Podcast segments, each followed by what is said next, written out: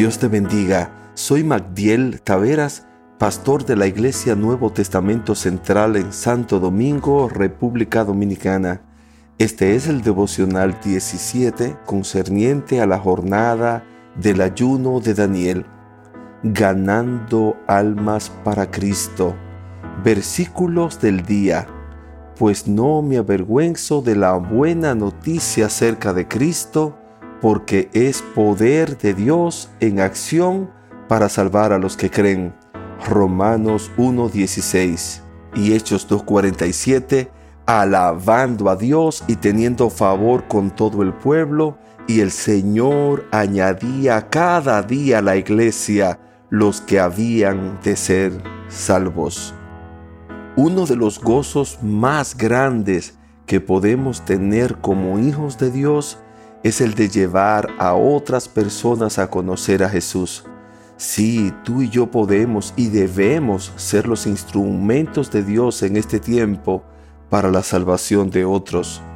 Pocas cosas hay tan hermosas como ver personas llegar a los pies de Cristo, ser cambiadas, transformadas por su gracia y servirle a Él. Estamos llamados a ganar almas, la palabra de Dios afirma en Proverbios 11:30 que el que gana almas es sabio. Y el Señor Jesús dijo a sus discípulos, venid en pos de mí y os haré pescadores de hombres. En sus tres años y medio de ministerio, Jesús andaba por las aldeas, campos y ciudades predicando el Evangelio de salvación. Evangelizar era su estilo de vida. Nosotros como sus discípulos debemos imitarlo y hacer lo mismo. Lamentablemente, hoy en día la pasión por ganar almas para Cristo ha decaído en muchos de nosotros por diferentes motivos. Algunos piensan que evangelizar no es su responsabilidad. Otros no lo hacen por temor o porque quizás piensan que no pueden hacerlo.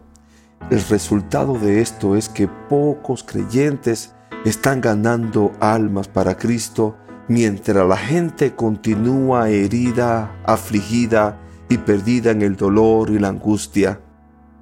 El mundo necesita un toque de Dios que transforme sus vidas y solo nosotros como creyentes podemos llevarles las buenas noticias de que Cristo los puede sanar liberar y restaurar.